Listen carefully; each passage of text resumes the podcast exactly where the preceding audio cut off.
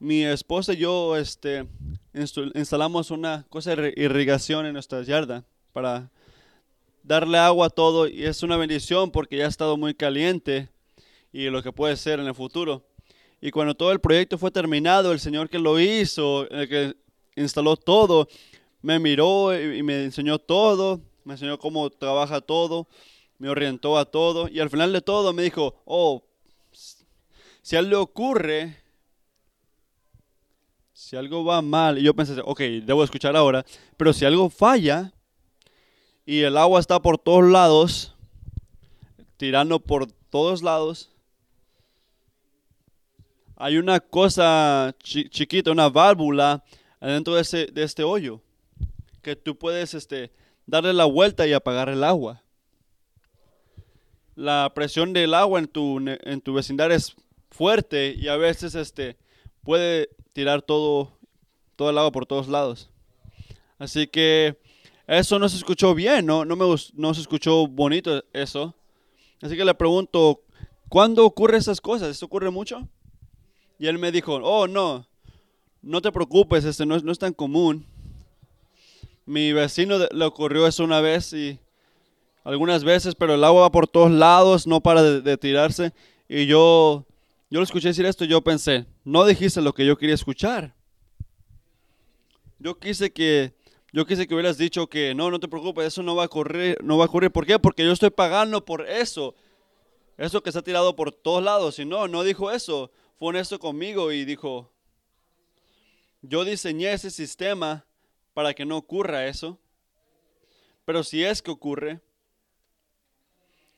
y si, y si apagas la válvula y no lo para, yo instalé una segunda válvula en este hoyo que puedes usar para apagar. Y si la segunda válvula falla, hay una tercera válvula que puedas usar para eso también.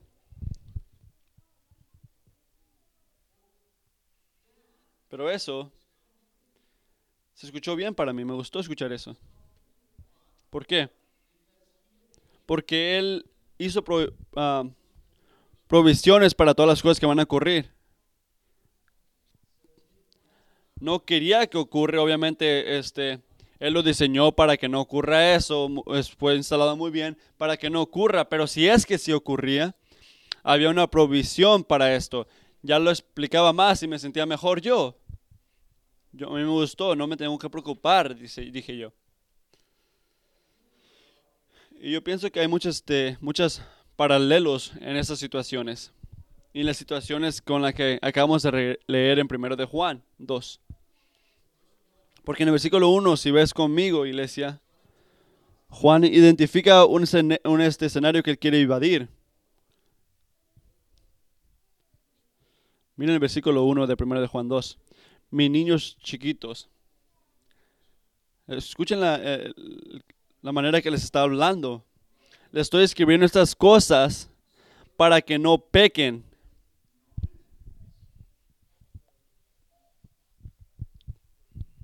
Y yo, iglesia, tengo un miedo de esto. Tengo un miedo por nosotros. Y esto es el miedo que tengo yo. Siento que muchas veces nos, nos, nos ponemos cómodos con nuestros pecados.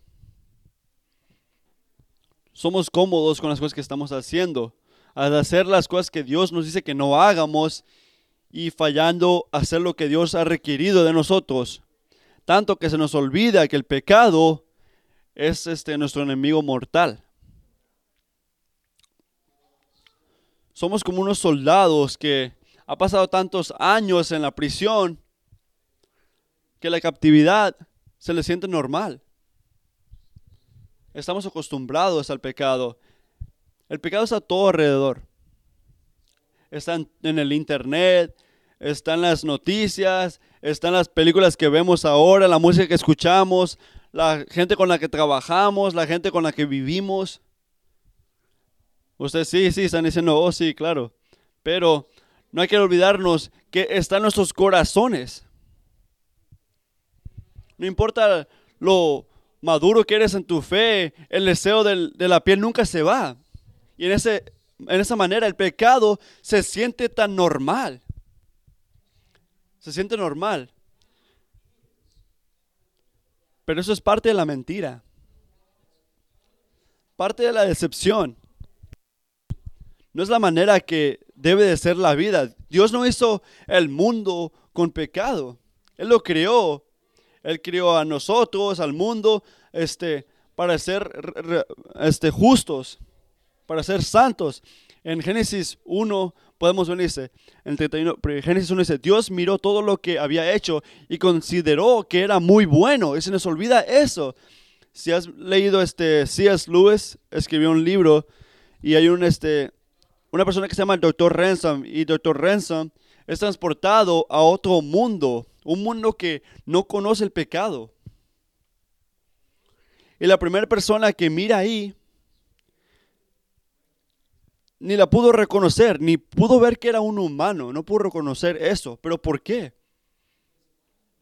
Porque la vida en este mundo es todo lo que ha conocido el señor Ransom, es todo lo que hemos conocido nosotros. Yo, este, hasta la gente de, de Dios, este, podemos ver en Romanos 7:21, que dice, cuando yo quiero hacer bien, lo malo está alrededor de mí. Yo me siento lleno por el Señor, pero mido los pecados a mi alrededor y miro otra ley con la gente a nuestro alrededor. Y me hace captivo al pecado que está ocurriendo a mi alrededor. Y Pablo nos recuerda esto, iglesia, que el pecado se siente tan normal en nosotros que, y nos va a destruir. ¿Pero por qué? Porque no puedes pecar en un mundo así que está gobernado por el Señor y, escaparte con eso. El Señor te va a este, hacer que tú pagues por todo lo que haces, por cada pensamiento, por cada acción que no está de acuerdo con su perfección. Nada será ignorado. Nada será como sobrevisto. Y nada será como hecho para un lado como que no importa porque es común o cosa de lo humano o es normal. El Señor es un Dios justo es un juez justo también. Y el, pecado es muerte. Que no se, no se, nos olvide eso. Así que va a pararnos de creer en esto, de hacer este, caer en la mentira que, porque el pecado está pegado a nosotros, que, que, no, es, que no es malo. Si está pegado a nosotros, debemos saber que todavía está mal. Y el Señor es una este, provisión para nosotros para que podamos parar el peor eh, escenario que ocurra. Y se trata de la palabra del Señor. Así que miren otra vez el versículo 1 en el capítulo 2 cuando dice Juan. Niños, yo estoy qué? Yo estoy escribiendo estas cosas. Yo estoy escribiendo, escribiendo las cosas para que ustedes no pequen. Y es aquí donde descubrimos el primer punto de Juan que hacen los versículos. El punto número uno es la palabra del Señor es lo que nos ayuda a correr del pecado. Es el punto número uno. La palabra del Señor nos ayuda a correr del pecado. el primero, primero de Salmos 119, ah, 1 a 12 dice, este, bendecidos son los que son este, son los que van por caminos perfectos, los que andan conforme a la ley del Señor. Dichosos son los que guardan sus estatutos y de todo corazón lo buscan jamás hacen nada malo, sino que siguen los caminos de Dios. Tú has establecido tus preceptos para que se cumplan fielmente. Cuanto deseo afirmar mis caminos para cumplir tus decretos. No tendré que pasar vergüenzas cuando considere todos los mandamientos. Te alabaré con integridad de corazón cuando aprenda tus justos juicios. Tus decretos cumpliré. No me abandones del, del todo. ¿Cómo puede el joven llevar una vida íntegra? Viviendo conforme a la palabra. Yo te busco con todo el corazón. No me dejes. Y yo me pregunto, ¿eso es algo regular en su vida? Bendecido sea Señor, así que por favor enséñame tus maneras, enséñame tu palabra, cómo evadimos una vida de vergüenza, cómo evadimos una vida así, la manera el horror de estar este, ser, ser, este, parte ser, este, Como que el Señor nos, nos, guía a Él. ¿Cómo podemos hacer esas cosas? Pero la palabra del Señor es lo único que nos puede guiar. Y tenemos que saber eso. En cada página vemos que el Señor nos dice, con cuidado. ¿No ves ese deseo? ¿No ves eso que estás pensando? ¿No ves esa acción o inacción? Eso te va a matar. Así que el Señor nos dice eso. Así que paren. Paren ya, dice la palabra del Señor. No vayan ahí, no pequen. En Proverbios 9, 6 dicen, dejen sus insensates y vivirán. Una y otra vez nos dice eso el Señor. Dije tus maneras simples y vivirán, andarán por el camino del discernimiento. Esas no son palabras muertas en una página. Esas son las palabras del Señor. Y Él lo hace muy gracias por su gracia nos los dio. ¿Por qué? para que estemos en el camino de Él y para liberarnos de la muerte. Y Juan dice, niños, les estoy escribiendo esto para que no pequen. Pero espero que eso, sepan que ese efecto no es automático. No simplemente la palabra, porque la palabra del Señor está aquí y nos, y nos grita en cada página, no pequen, no pequen, no vayan y eso te va a matar. Que de alguna manera u otra ese efecto está producido en nuestras vidas. No, así no sirve eso. Nada más porque escuchamos, el poder eh, viene de la palabra, pero eso no significa que el poder está operando en tu vida, no está ocurriendo en tu vida. Eso nada más ocurre porque tienes una aplicación de la Biblia en tu teléfono o muchas Biblias y la tengo, pero la leo y, antes de hacer algo me para. No, no te para. No importa que tienes 18 Biblias en tu casa. Eso no garantiza que te va a parar cada vez que vayas a hacer algo malo. ¿Cómo ocurre eso? A ver, lo que ocurre es que día tras día, mes tras mes, año tras año, te tomas tu tiempo para leer y estudiar y meditar en la palabra hasta que tu corazón y tu mente estén llenos de eso, llenos de su palabra. Se hace parte de quien tú eres.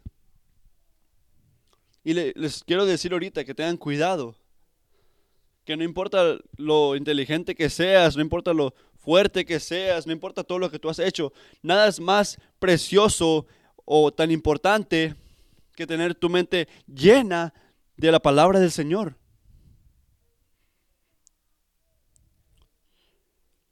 Y eso es, es, la cosa más importante. Es, y tienes que llenar tu mente y, tu corazón con sus palabras para que no peques, no peques contra el Señor. Y cuídese en la iglesia. Que tú, tus oraciones no sean, Señor, deja que mi vida sea fácil. Pero digan, Señor, enséñame tu manera, enséñame cómo eres tú. Esa es la gente que queremos ser. La palabra del Señor nos ayuda a recordar eso nos ayuda a correr del pecado. Pero gracias a Dios que Juan no para ahí. ¿Pero por qué? Porque nosotros no escuchamos. Yo no escucho. Así que, ¿qué hacemos? ¿Sabemos lo que dice la palabra del Señor? No hagan eso. Esa acción no la hagas o esa inacción no la hagas. Eso te va a matar. Pero sabes que yo lo voy a hacer. Somos pecadores y a veces hemos estado con... Y sabemos que si abrimos la palabra nos va a parar del pecado, nos va a separar, nos va a hacer correr del pecado. Así que ¿qué hacemos? Ni siquiera la abrimos.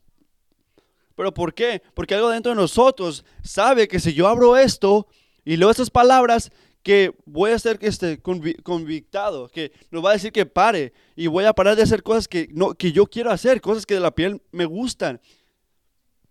Y pecamos ahí. Así que hacemos cuando eso ocurre. ¿Qué hacemos cuando la primera válvula no sirve? Que no nos para. ¿Qué hacemos entonces? Porque no queremos que se apague. Queremos pecar. Así que, ¿qué hacemos? ¿Para dónde vamos cuando notamos esto? Notamos que ya pecamos. Así que ese es el segundo punto. La palabra del Señor nos ayuda a correr del pecado, pero el segundo punto es que cuando pecamos, Jesucristo quiere que corramos a Él. Tenemos que juntar estas dos, dos cosas, iglesia. La primera la palabra del Señor nos ayuda a correr del pecado, pero cuando fallamos y pecamos, Jesucristo quiere que corramos a Él. Y tenemos que juntar esas cosas y saber de eso. Piensen esto así, no importa la manera que sea la convicción de tu pecado, y Jesucristo ya ha, este, provisado por tus pecados. Así que miren, en primero de, de Juan 2.2 dice, pero si alguien peca, hay tanta gracia en eso, iglesia, que saben que vamos a pecar. Dice, pero en 1 Juan 2 dice, pero si alguien peca, tenemos que, tenemos un abogado. Ok, hay que tomar un tiempo aquí, iglesia. ¿Qué es, qué es un abogado? Un abogado es alguien que habla por ti, que te representa, que representa a esa persona. Así que ellos hacen tu, tu causa su causa. Hacen tus necesidades sus necesidades. Son para ti, no contra ti. Están usando sus habilidades, su inteligencia y todo lo que saben para cuidarte a ti para buscar lo bueno para ti. Así que ejemplos. Piensen en un abogado en la, en este, en la corte, hablando, ayudándote ahí, ayudándote a, que todo salga bien. O piensa en un padre que proteja a su niño este, y que siempre se para por él. Vivimos en un mundo lleno de todo tipos de abogados, representantes. Pero hay unas cosas que nos dice Juan cuando habla de este, la manera que Jesucristo es nuestro abogado, si es que pecamos. Así que hay que mirar esto. ¿Qué dice Juan?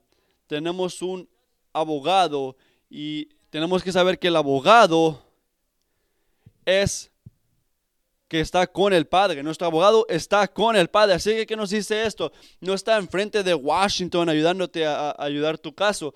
No está ayudándote en la Corte Suprema. No está sentado en, este, en la seguridad de, de los Estados Unidos. No, Él es tu abogado con Dios, con Dios mismo. Es lo que nos dice Juan. Y recuerden que la postura de nadie contra ti es más importante que la del Señor. la influencia de nadie en tu vida es, determina más que la relación del Señor. Él crió todo, Él lo sabe todo, Él reina todo. Lo que Él dice va, nadie es más poderoso que Él, nadie es más poderoso que el Padre. Y nada más Jesucristo es nuestro abogado con el Padre. Es la primera cosa que tienes que saber. Así que en segundo lugar, ¿qué tienes que saber? Jesucristo está con el Señor. Pero ¿quién es Él? Él es Jesucristo, el justo. Jesucristo el justo. Y porque Jesucristo es este, nuestro abogado, y también este que nos representa, significa que es un hombre como nosotros. Él tuvo tentación en todas maneras, Él nos conoce, Él vivió con nosotros, Él caminó con nosotros, que significa que Él está calificado para representarnos a nosotros. Porque Él te entiende. ¿No han hablado con un amigo que lo más que compartes, las cosas que te, te hacen sentir mal? Y, y sabes que, sabes que yo sé que tú quieres lo mejor, pero no entiendes. Tú no entiendes. No has caminado en mis zapatos. Y no lo digo de esa manera mala, pero no, no has caminado en mis zapatos. Sabes que nunca puedes decirle eso a Jesucristo. Él es un hombre. Caminó en tus zapatos. El que estuvo tentado en cada manera. Así que nunca hubo una cosa mala o una tentación que tú vas a sentir y pensar que nunca lo has sentido. Él lo sintió todo. Él lo, tuvo todo. Eso no es lo que ocurrió. Jesucristo hizo todo eso. Jesucristo es nuestro abogado y nos recuerda que Él está calificado para representarnos a nosotros. Pero no nada más es, no nada más es humano, no nada más es Jesús. Él es el Cristo. Jesucristo. Y porque Él es Cristo, nos dice que, Él es el, Mesías, que Él es uno con el Padre, por la misma, igual que el Padre, Él es divino como el Padre, el Hijo del Padre, el que Dios nos mandó hace tiempo para salvarnos del pecado. Así que yendo a Jesús, nos recuerda que nuestro abogado está calificado para representarnos a nosotros. nuestro abogado es tiene toda manera de poder salvarnos a nosotros. ¿Pero por qué? Porque Él es el Dios. Él es el Cristo. Y Él es, Él es santo. Él es justo. miren lo que Juan dice. Y piensen en eso. Porque Él es justo. Quiere decir que nuestro abogado es, es lo que yo y tú no somos. Porque Él es justo. Él es y siempre será la persona perfecta que hizo todo lo que Dios quiere, quería. ¿Por qué? Porque Él es Dios. Él es el único perfecto. Y eso es lo que significa que es justo y, santo. como el Hijo, Él es el abogado. Él es abogado, pero con todo lo que va con las cosas del Señor. No le dice a su, a su padre que por favor, quiero esta regla por mí. No le dice que haga excepciones o, o cosas así. No, su, su causa es este, justa porque Él es justo. Todo lo que Él quiere, Él no puede ayudar a una persona que no está haciendo lo bueno, pues, una, una, una causa que no es, este, de, no es justa. ¿Y qué significa? ¿Sabes lo que significa de tu este, abogado? Aunque tengas el mejor abogado del mundo, él siempre gana. No es como los abogados del mundo. Él siempre gana. ¿Pero por qué? Porque nunca este, es abogado para alguien que no va a hacer lo bueno. Él es el abogado para la gente que va con la gente de Dios. Él es, él es justo, Él es santo, Él está con el Señor, es Jesucristo el justo. Así que, ¿qué es la tercera, cosa que tenemos que saber de Él? Miren el versículo 2. Él es, este, él es, el, él es la propiciación de nuestros pecados. Y ese es el corazón del Evangelio. Así que, ¿qué significa propiciación? Significa que vas a pacificar el, enojo que tiene. Es una palabra de relación, una, palabra este, de personal. Y en el versículo 2, la palabra propiciación es este, se refiere a lo que está haciendo el Señor, el que calma la ira. Pero ¿por qué necesita el Señor este, la propiciación? De repente no van a esperar que yo diga esto, pero yo pienso que la razón es porque Él es muy bueno.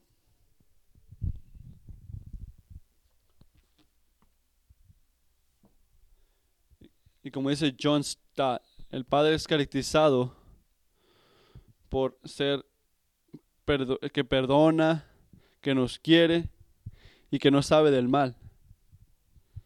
En todas las maneras que es, en cada manifestación. Eso es lo que refiere la Biblia cuando habla de la ira del Señor.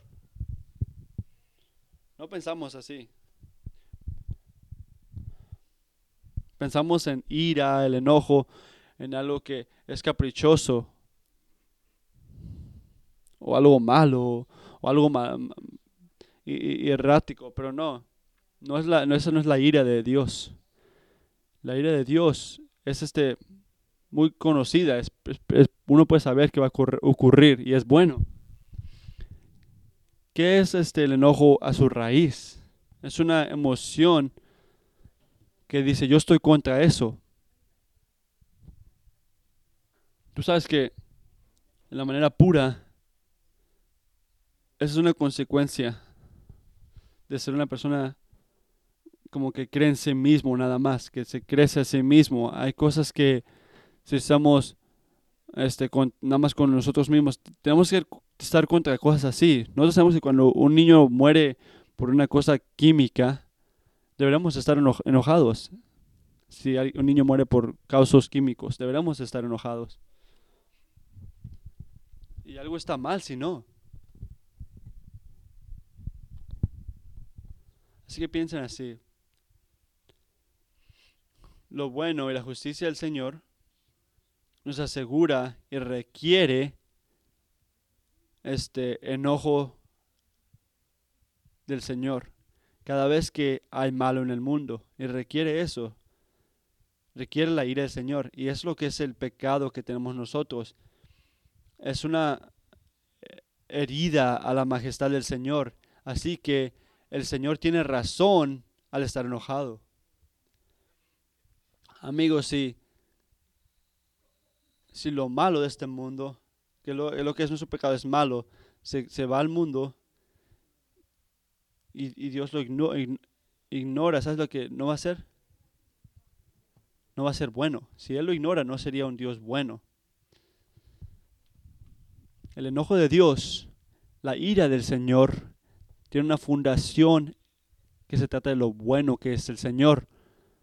Como dice George Smeton, la, ira del Señor, la aversión al pecado, el, el, el, el enojo que tiene con el pecado, es todo porque Él es un Dios bueno.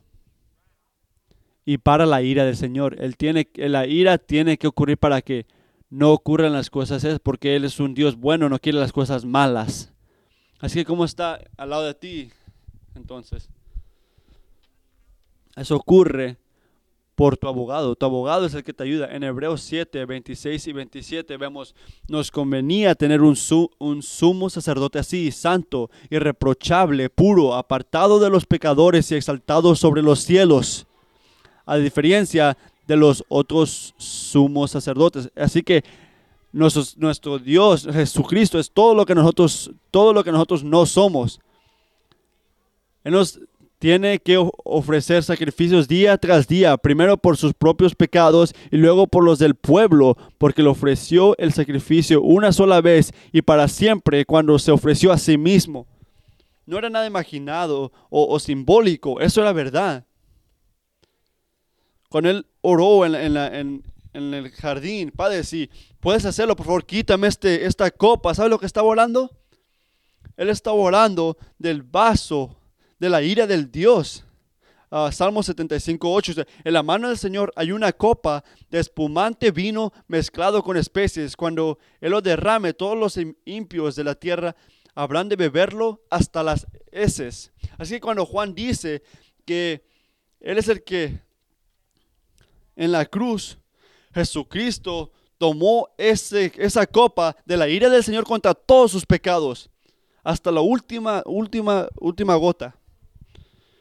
Y no piensen por un segundo, por un momento, que el Señor es la persona mala aquí.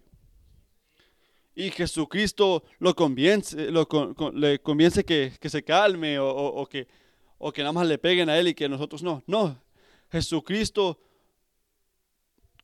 murió por usted. Y no, no convenció al Señor que te perdone a ti. ¿Cómo sabemos que no es eso? Porque cuando Jesucristo murió, Dios murió. Eso es lo hermoso de esto, hermanos. Jesucristo, que Dios dice que mi ira tendrá que ocurrir porque yo soy bueno y justo.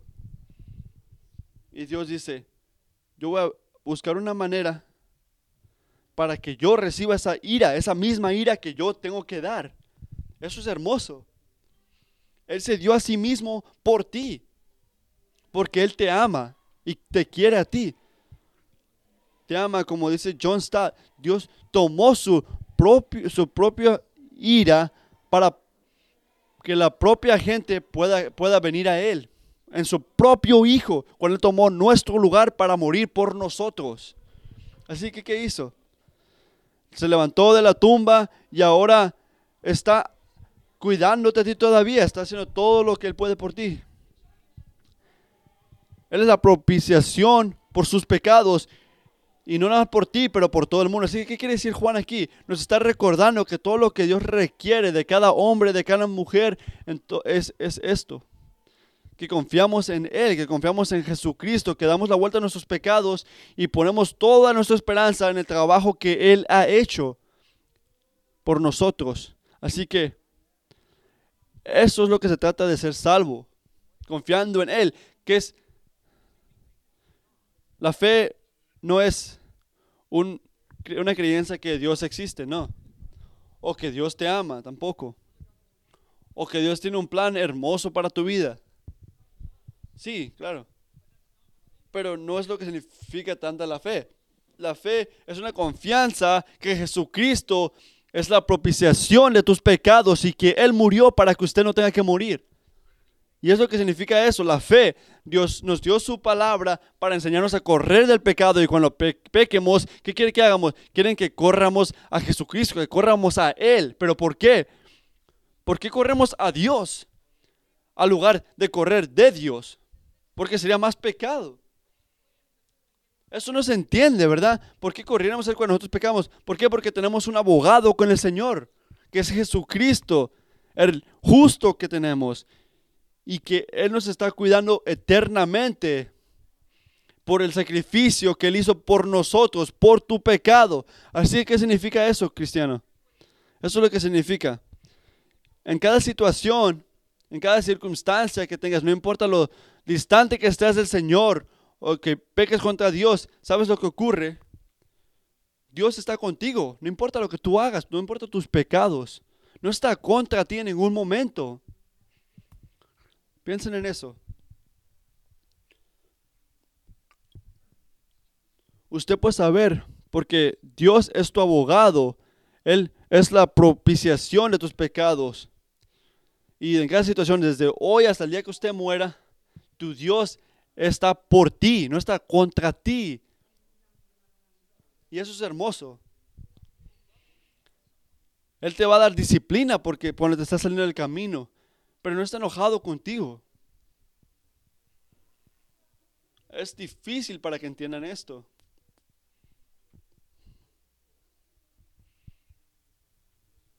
Pero la respuesta que debemos tomar cuando está difícil no es pensar en lo mal que nos sentimos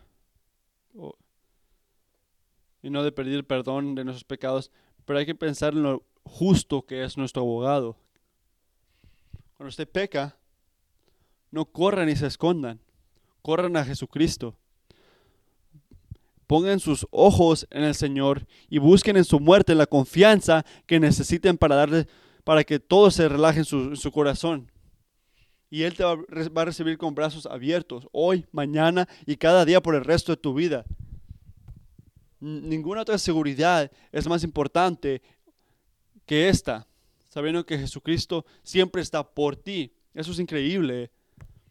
No puedes comprar eso con un tipo de aseguranza. Pero esa es la cosa más importante que tenemos. La cosa mejor que tenemos, la mejor cosa que tenemos. Que Dios está para nosotros. La palabra del Señor nos ayuda a correr del pecado, pero cuando pecamos no queremos correr de Dios, queremos correr a Jesús. Eso es por el punto número dos. Ahora viene el versículo 3. Mira el versículo 3. Aquí es donde Juan este se pone a ser muy práctico. ¿Cómo sabemos que Jesucristo es nuestro Salvador? ¿Cómo sabes que Él murió por tus pecados y no nada los pecados de otros?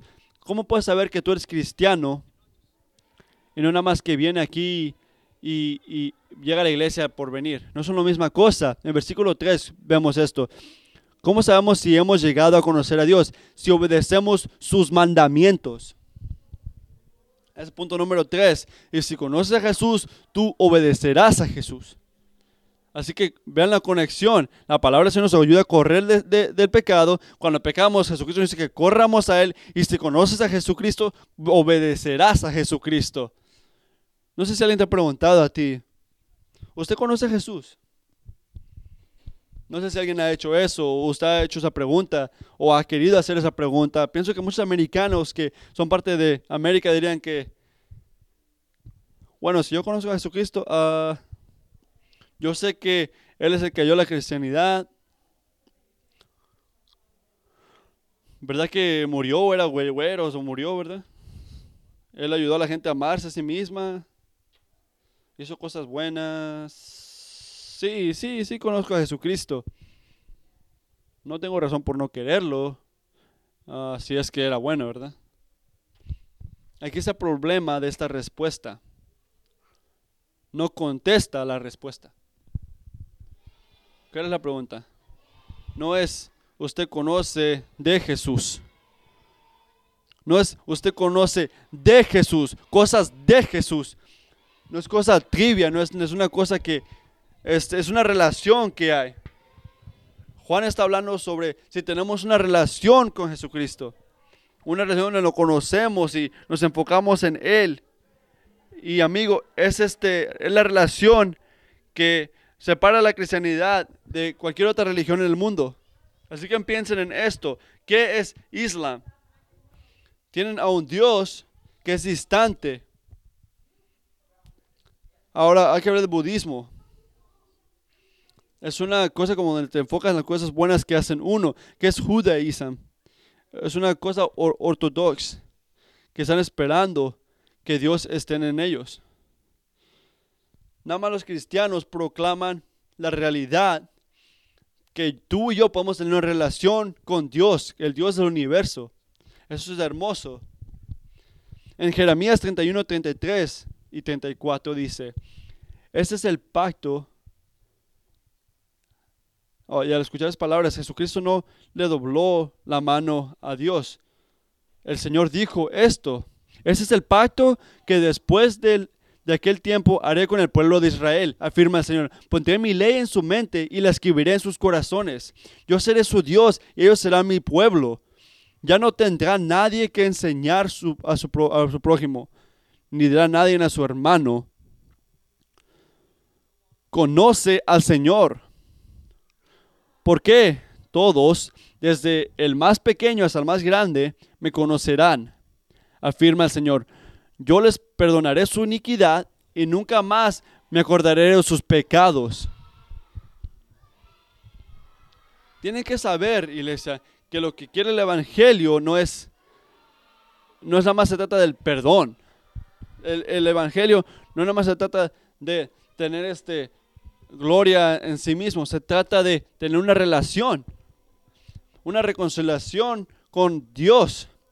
Y es porque nuestra visión como una iglesia es ayudarnos unos a otros a tener una relación con el Señor. Es lo que se trata, es lo que dice Juan cuando dice, por eso hemos venido a conocerlo a Él. Es lo que se trata cuando dice uno conocer. Es una cosa de, relación. Cuando confiamos a Jesucristo como nuestro Salvador, lo vemos, tenemos intimidad de unión que tenemos con Él y con el Padre, que es regalo del, este, del Espíritu Santo.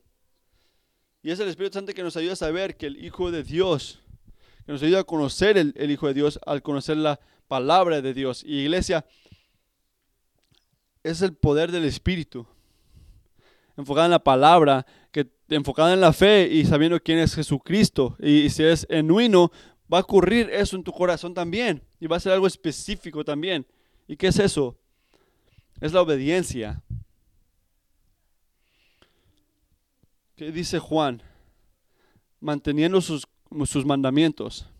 ¿Pero por qué? ¿Por qué se trata de eso? Jesucristo no nada más nos salva del pecado o de algo, nos salva por algo. No nada más habla de, nos salva por algo. Romanos 6, 17 dice, pero gracias a Dios que aunque antes eran esclavos del pecado, ya se han sometido de corazón a las enseñanzas que les fue transmitida. En efecto, habiendo sido liberados del pecado, ahora son ustedes esclavos de la justicia. No, Ustedes son pecados de la, de la virtud de Dios ahora. Están enfocados en Dios, ya no son este, esclavos del pecado. Van a tener confianza en Jesucristo. Y siempre va a ser este, al tener a Jesucristo y, y, y tener fe en Él, te va a ayudar a tener obediencia para Jesús. Teniendo fe te da la respuesta a la obediencia. Y así te va a ayudar a enfocarte en Él. Así que una de las primeras cosas en primero de Juan, podemos ver que se trata de la salvación. Tenemos que saber que es una, un examen moral, que si usted obedece al Señor, usted obedece a Dios. Y si lo que hace en su vida enseña que está haciendo lo que Dios quiere o está haciendo lo que usted quiere hacer. Tenemos que hacer lo que Dios quiere, no lo que nosotros queremos.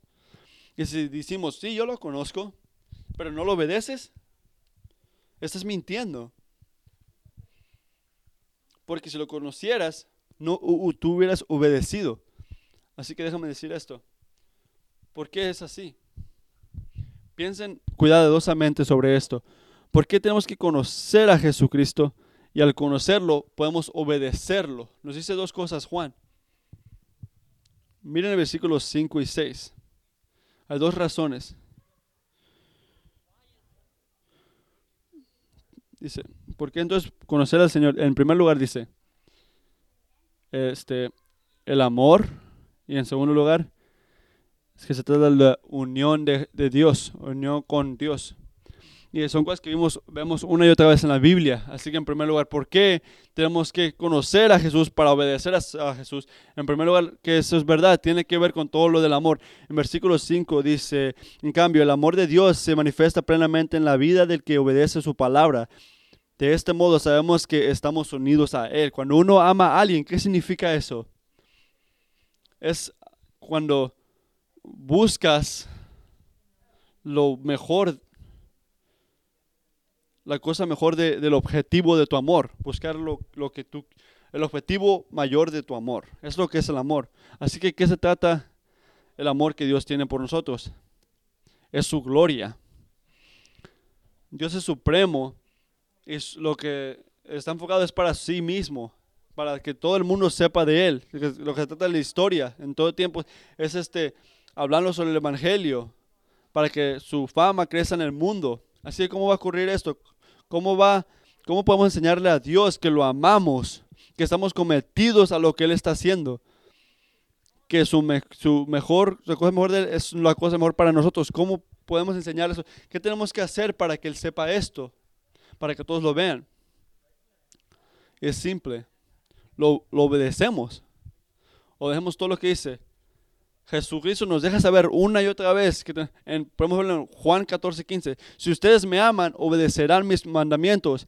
En Juan 14, 21, ¿quién es el que me ama? El que hace suyos, mis mandamientos y los obedece. Ahora el, 23 dice, le, le contesto Jesús, el que me ama obedecerá mi palabra y mi Padre lo amará y haremos nuestra vivienda en él.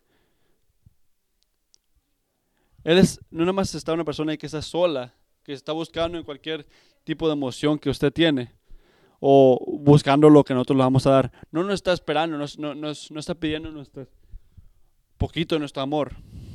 Él te crió para que lo ames y Él te dice cómo lo tienes que amar.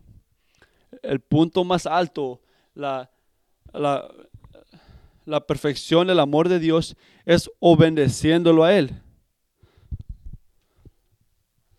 Tenemos que saber que si usted obedece a Dios, este, está enseñando la manera que usted lo ama. Es difícil amarlo a Él. Tiene que saber eso, pero tiene que trabajar en eso. No nada más está haciendo lo que, usted, lo que está bueno.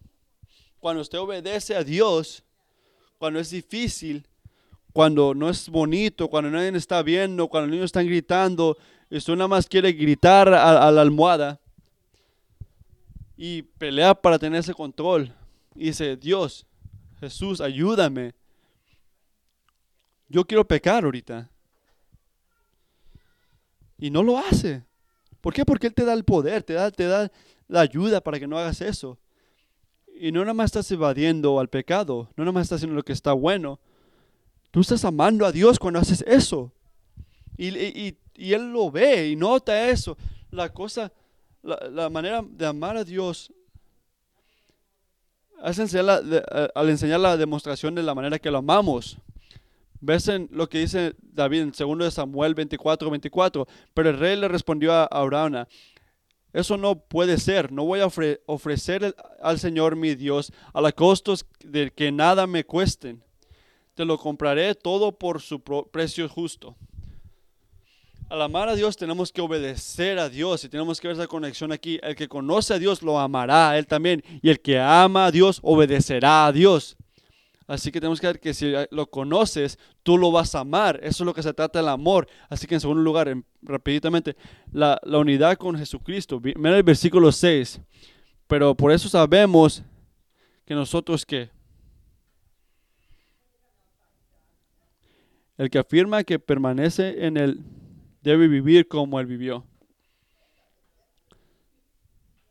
Por eso sabemos que nosotros estamos en Él. Porque así, para al, obedecerlo, llamarlo así. ¿Qué es la diferencia aquí? Juan tiene este, paralelos en esto, sabiendo que si estamos en Dios y para poder conocer a Dios, para conocer a, Jesús es est- al estar unidos con ellos. La unión con Cristo es la manera que somos salvos. Es este, Él es tu abogado, tu propiciación. ¿Por qué? Porque lo conoces. Nunca conocemos a Jesucristo por lejos, no nada más una cosita que, una cosa que vemos de repente o una cosa que está a la distancia. Están unidos, es lo que hace el Espíritu Santo. Te une a, a Jesús para que esa unión que, con Jesús, este, para que todas las bendiciones vengan en tu camino porque vas a estar unido en Él. Al estar en Cristo es la manera que la Biblia describe a un cristiano. Su vida se convierte tu vida, sus querer, su- las cosas que Él quiere van a ser lo que tú vas a querer. Su misión es tu misión, es lo que está enfocado en Jesucristo. Todo lo que Él es se convertirá en todo lo que tú eres. Y significa caminar de la manera que Él caminó. Así que piensen así. Ser cristiano requiere mucho más que nada más ir diciendo que quiera Jesucristo. Pero nunca es menos de eso. Requiere más de eso. Pero nunca es menos de eso. ¿Qué haría Jesucristo? Porque al conocer a Jesús, se trata de obedecer a Jesús. Así que ¿dónde nos deja esto? De repente está pensando, ¿qué, qué tiene que ver todo esto? ¿Qué tienen, cómo, ¿Cómo se unen todos estos puntos? ¿Cuál es la idea grande de todo esto? Sí, y hay una. Y de repente se los doy eh, enfrente, pero ahora se los quiero dar al final.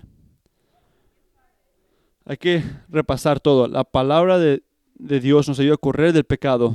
Con el pecado, cuando pecamos, Jesucristo nos dice que corramos a Él. Y si conocemos a Jesús, obedeceremos a Jesús. ¿Qué significa eso? Piensen así. La aseguranza de la salvación, la recompensa de obedecer el Evangelio. Cada una de esas palabras importa aquí. ¿Por qué digo que la obediencia tiene que venir del Evangelio, enfocada en el Evangelio? ¿Qué quiero decir con eso? Quiero decir que la obediencia no nada más se trata de agarrar la, aceptancia, aceptancia de Dios. Se trata de, y siempre se ha tratado, una obediencia que responde a lo que Dios quiere. Y sabiendo que tenemos un abogado en Jesucristo, asegurando la salvación, no se trata nada más de la salvación, se trata de en- en- enfocarte en la obediencia del Evangelio, obedeciendo a, Jesús y enseñando, eh, respondiendo al amor que nos dio a nosotros y nos da, y viendo la manera que Él este, es tan aceptado por nuestro Padre. Es lo que nos dice Juan. Para tener salvación tenemos que estar enfocados en el Evangelio y obedecer el Evangelio. No nomás lo, hace por, por la palabra de Dios y nos guía por una confianza grande. Y tenemos que saber que somos hijos de Dios. Hay que orar.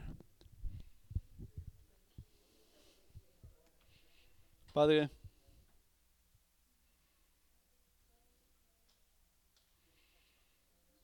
hemos tocado cosas esta mañana que nos vas a traer una y otra vez. Pero oro que la única cosa que se queda en nuestras mentes hoy, la única cosa de esa aseguranza de, de salvación que tú quieres que tengamos para crecernos en la palabra del Juan, una expresión. Será que sepamos que en Cristo, nuestro Salvador,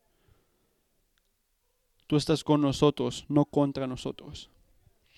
Oro que esta verdad, que esta promesa, más importantemente que la fundación de esto, puedan estar por, la por los cuerpos de todos estos hermanos y hermanas que están aquí y los llenes con fe nueva esta semana para que puedan hacer tu voluntad.